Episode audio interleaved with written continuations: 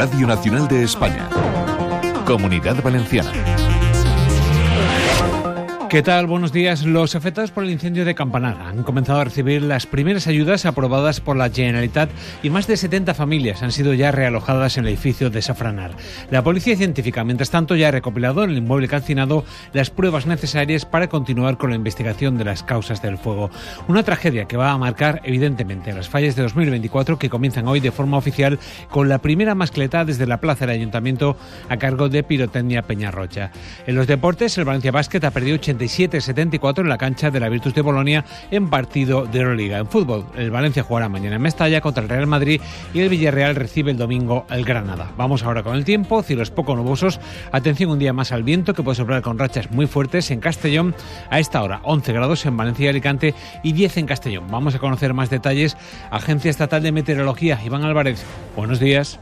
Buenos días, hoy en la comunidad valenciana el viento seguirá reciando con rachas que pueden llegar a ser muy fuertes de nuevo en Castellón a lo largo de la mañana, aunque por la tarde tenderá a ir perdiendo intensidad. Por lo general tendremos un día estable con los cielos prácticamente despejados y con temperaturas que descenderán en el interior y se van a mantener sin cambios en el resto. Tendremos 21 grados de máxima en Alicante y en Valencia y 19 en Castellón de la Plana. Es una información de la Agencia Estatal de Meteorología. Radio Nacional de España.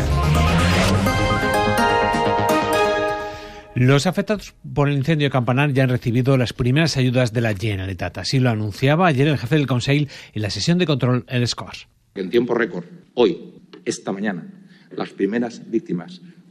Hoy se han encontrado ya en su cuenta corriente las primeras ayudas de emergencia urgente Mazón además ha recogido el volante de PSPB y Compromís para trabajar en común en favor de los afectados.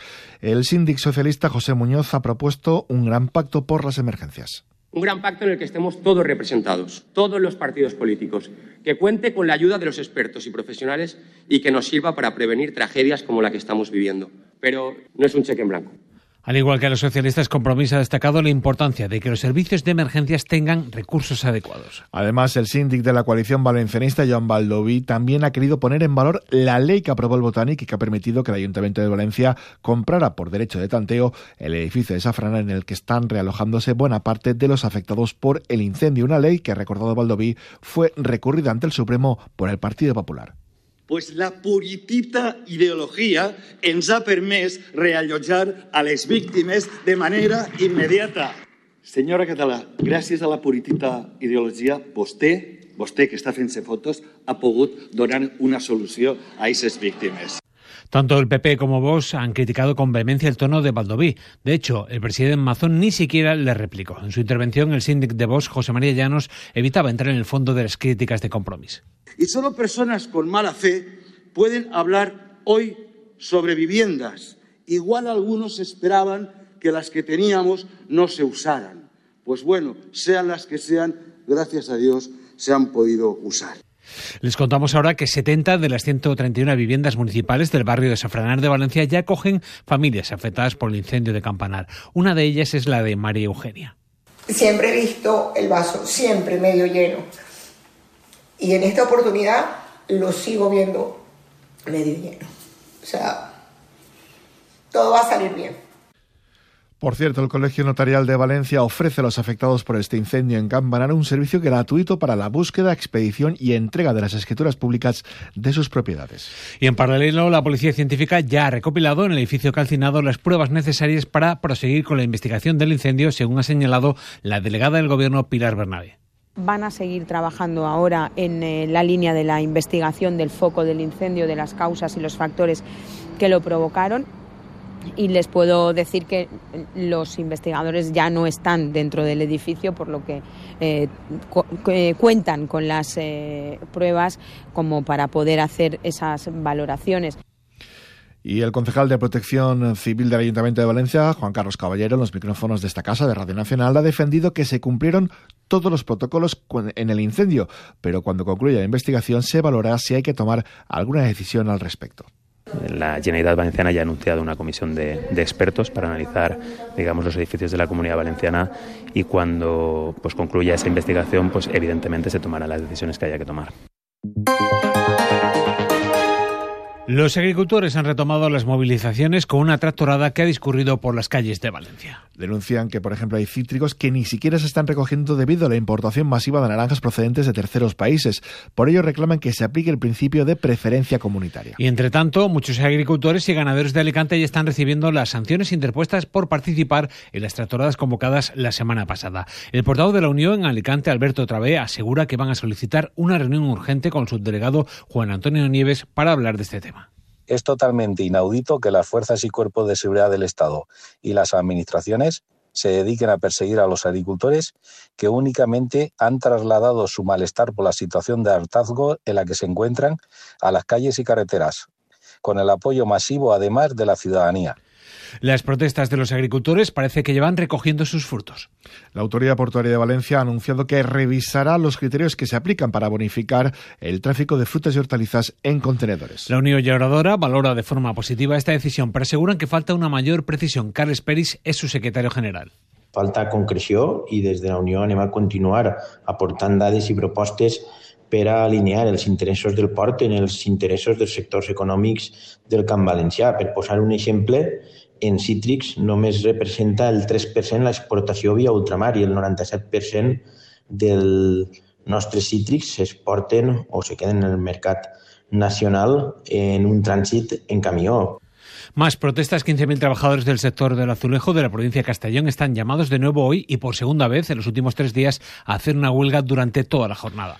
Los sindicatos reclaman que la patronal azulejera mejore las condiciones salariales en la negociación del próximo convenio colectivo. Antonio Durán, representante de UGT. Nuestros mayores eh, han firmado el Acuerdo Nacional de Negociación Colectiva para, para tres años, que supone un cuatro, un tres y un tres.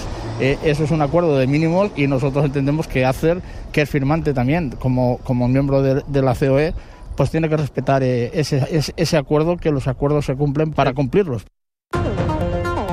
7.52 de la mañana, más noticias en titulares. El presidente de la Generalitat, Carlos Mazón, ha criticado al Ministerio de Universidades por la aplicación de la ley orgánica del sistema universitario. Considera que se ha hecho sin consenso y sin aportar financiación a las comunidades autónomas.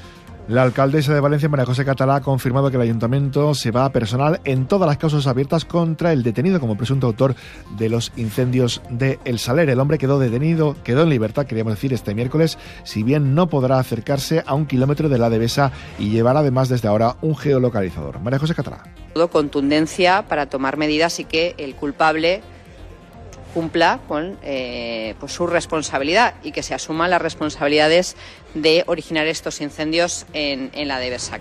El grupo de homicidios de la Policía Nacional ha asumido la investigación de la muerte de una mujer de 62 años a manos de su hermano de 53, ocurrido en el barrio valenciano de Nou Moles. Al parecer todo ocurrió tras una pelea y se apunta a que la muerte se produjo por estrangulamiento, aunque eso sí, eso deberá confirmarse a través de la autopsia.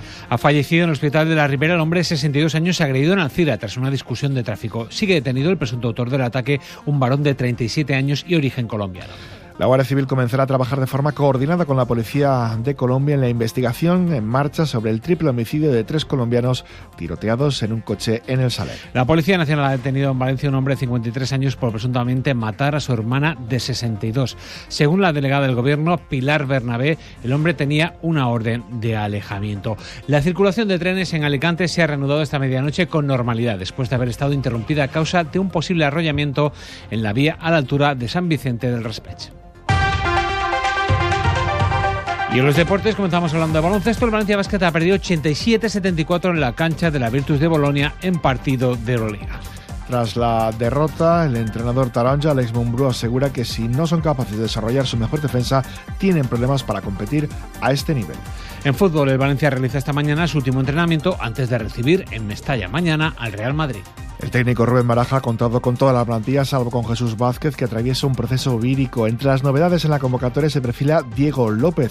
El delantero asturiano, ya recuperado de su rotura de pómulo, habla así del partido ante los merengues. Partidos especiales, pero bueno, lo afrontamos con, con esas ganas. Sobre todo el partido de, de la ida, creo que dimos una mala imagen creo que vamos con esas ganas más aún de demostrar a la afición que fue un, tropiezo eh, que no se vio el Valencia que, viene, que se viene viendo todo el año y pues eh, creo que estamos trabajando muy bien estos días los conceptos que, el míster nos, nos dice para plantarle cara al Madrid y ganar el partido. Partido en el que, por cierto, no tendrá banda de música en señal de respeto y se rendirá un minuto de silencio y la plantilla del Valencia jugará además con brazaletes negros en recuerdo y homenaje a las víctimas del incendio de Campanar. Además, sobre el césped de Mestalla se homenajeará a los servicios de emergencia que participaron en el dispositivo. En el Villarreal, el técnico marcelino planea hacer rotaciones ante el Granada con el fin de afrontar con garantías el partido de los octavos de final de la Liga Europa de la próxima semana ante el Olympique de Marsella. Entre los jugadores a los que se podría dar descanso están Raúl Albiol, Coquelin o Gerard Moreno. La cita en la cerámica el domingo a partir de las 2 de la tarde. En segunda división, el director deportivo de Levante ha asegurado que ya tiene decidido quién le gustaría que fuese el técnico del equipo valenciano en la próxima temporada. Sin embargo, el ahora también entrenador interino granota, Felipe Miñambres, se centra en su cometido más inmediato, es decir, dirigir al equipo en el partido de mañana ante el Oviedo cuando hay un, cambio de entrenador, al final eh, todo el mundo se activa. Eh, la primera semana es de activación para todos, todo el mundo se siente con una segunda oportunidad, todo el mundo se siente pues, con ganas de demostrar. Y después el Oviedo, bueno, pues es un equipo que en, casa es difícil, que tiene muchos argumentos ofensivos, pero bueno, nosotros también sabemos que, pueden tener debilidades y, queremos encontrárselas para tratar de ganar. Por su parte, el Eldense recibirá al Villarreal B en un derbi autonómico en el que los amarillos buscarán escapar de la zona de descenso y el Eldense mantenerse en la mitad de la tabla. Ubal Chapela, jugador del Eldense. Eh, yo creo que el equipo lleva una buena línea y, se ve claramente en el campo que y debemos seguir sobre todo en, esa línea de, este último partido porque el, el Villarreal B es un equipo complicado que nos van a poner las cosas y nosotros debemos estar muy bien para, para ganar. Y el lunes cerrará la jornada el Elche que va a recibir el Martínez Valero al Alcorcón. La primera mascleta que se celebra hoy a cargo de Pirotecnia Peña Rocha va a realizar un homenaje a las víctimas del incendio de Campanar. Por ello, no habrá ambientación musical previa al disparo como muestra de respeto. Antes de las 2 de la tarde en punto, una voz en off introducirá el minuto de silencio que comenzará a continuación y una vez concluido la Fallera Mayor de Valencia 2024, María Estela Erlandis dará la orden del inicio de la primera mascleta. Y les contamos ahora también sobre la banda sonora del Fallero que cientos de personas acuden al casting celebrado en Alicante para participar en el próximo rodaje de la nueva película de Alejandro Amenábar. Hoy será en Santa Pola y el sábado en Muñoz. Tiene más detalles Lamberto Calduc. Mil personas han acudido en Alicante al casting de figuración de El cautivo, la nueva película de Alejandro Amenábar que se rodará en gran medida en esta provincia. Los figurantes participarán en una película que narra la época de cautiverio de Miguel de Cervantes en Argel en el año 1580. El director del proceso, Iván Armesto, explica qué es lo que buscan. Sobre todo gente que, que, que encajara con con la época, con 1560. Quiere decir, gente que no tenga cortes de pelos modernos, ni tatuajes visibles, ni los pelos eh, eh, teñidos de colores, ni, ni, cosas estridentes que, son más, más bien modernas. En las próximas semanas irán encuadrando a los seleccionados. Organizar las fotos, ver a toda la gente, ver, eh, ver sus tallas, ver si nos cuadran dentro de, de los perfiles que necesitamos para la película y poco a poco eh, vamos haciendo eh, los grupitos que necesitamos para cada secuencia y los grupos grandes, los grupos pequeños y vamos encajando a la gente en cada sitio. Este viernes el casting se realizará en Santa Pola y el sábado en Buñol. El rodaje del cautivo comenzará a mediados de abril hasta el mes de junio.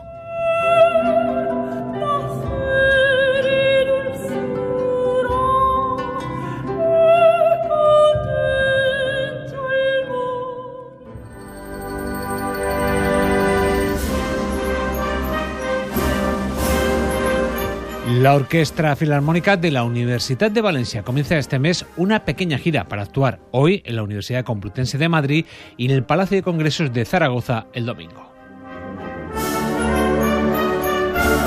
Abrirá el programa el Carnaval Romano de Héctor Berlioz, seguido por la Sinfonía en Re menor de César Frank. El concierto se inscribe dentro del programa de actividades e intercambios con otras formaciones musicales de la red de orquestas universitarias españolas. Con la Orquesta Filarmónica de la Universidad de Valencia nos vamos a despedir. Recuerden la próxima cita con la información local a las 8.45 en Radio 5.